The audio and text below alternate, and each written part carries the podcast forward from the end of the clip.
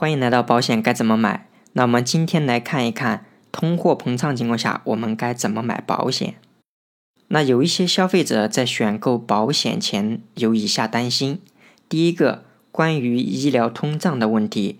现在我买了五十万保额的这个重疾保险，几十年以后还够用吗？货币贬值问题，我交五十万保费来买保险理财，假如二十年以后我可以领到一百万，那个时候的一百万还值钱吗？在宏观经济当中，我们没有办法直接算出通胀。那很多国家用 CPI 来反映通胀，CPI 就是我们的居民消费价格指数，它包括了我们的日常的食品、衣着、烟酒、医疗保健等八大类。那我们消费者上面担心的这两大问题，其实就可以参考 CPI。如果我们的理财收益可以跑赢 CPI，就可以保持我们货币的购买力。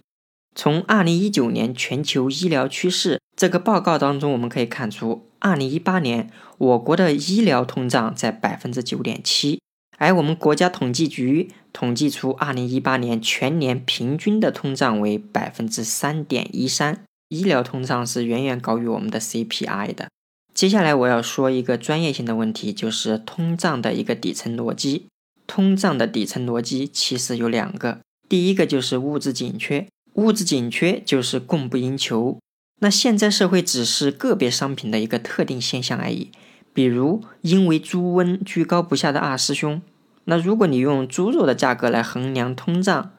那也可以想一想，上世纪末我们如果要买一台二十一寸的彩色电视机，应该是在两到三千块钱，在那个年代相当于我们多少个月的工资啊？哎，你看看现在五十五寸的四 K 智能电视。也就三千块钱左右啊，很明显，我们不能够说明那通胀就不存在了吗？其实用这两个来衡量都是不正确的。第二个底层逻辑就是钱多了。那有经济学家认为，虽然央行超发货币，但是不同地区的物价上涨程度仍然是有很大差异的，所以他们觉得央行超发货币对于通胀的影响是比较中性的。他们认为通胀的底层逻辑是信贷规模。比如你有一万块钱存在银行，银行把这个一万块钱贷给了张三，那这时候社会上就有两万块钱，大家都能够用。张三拿着这一万块钱给李四发了工资，李四又把这一万块钱存进了银行，银行又把这一万块钱贷给了王二麻子。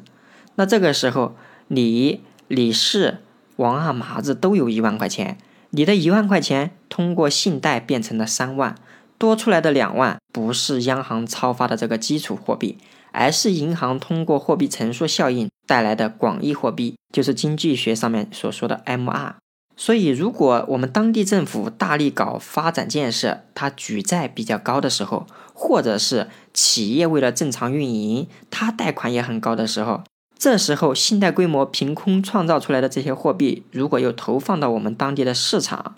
当地的服务。和商品价格总量并没有变化，我们当地的物价可能就高，而且它的涨幅可能要比其他信贷规模低的地区要高得多。那说了专业问题，我们接下来进入正题：通货膨胀下应该怎么买保险？第一个，医疗险。如果我们选择去公立医院治疗，那就算大病，一百万每年的保额几乎是够用了。前面我们也说，医疗通胀一般比 CPI 要高。虽然目前我们买的这种医疗保险基本上都是那种买一年管一年的，但是未来几年乃至于十几年，我们可以续保的几率还是很大。稍微长远一点来看，我们把医疗保险的保额定在一百五十到两百万每年，理应还是可以的。第二个是寿险，寿险是死了或者是全残就赔的保险，这主要是和我们的家庭结构是否发生变化，就比如说现在有了一个孩子。还有就是我们的负债变化，就比如说今年我们按揭买了一套房，那我们是有房贷的，或者是说对于有一些比较有钱的人来说，他要做一些资产的传承。首先我们来看房贷，我们贷款的多少是确定的呀？就比如说我们要贷款两百万，那我们就买两百万的寿险，即便人走了，子女拿这两百万提前还款，那这个费用是只多不少的，所以跟我们的通胀没有多大关联。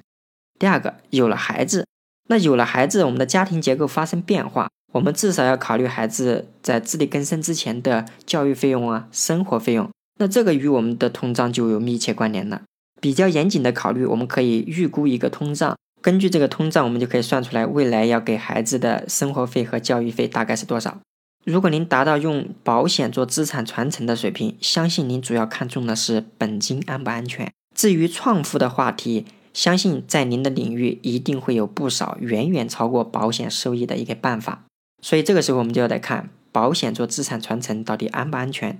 好的，我们本期节目到此结束。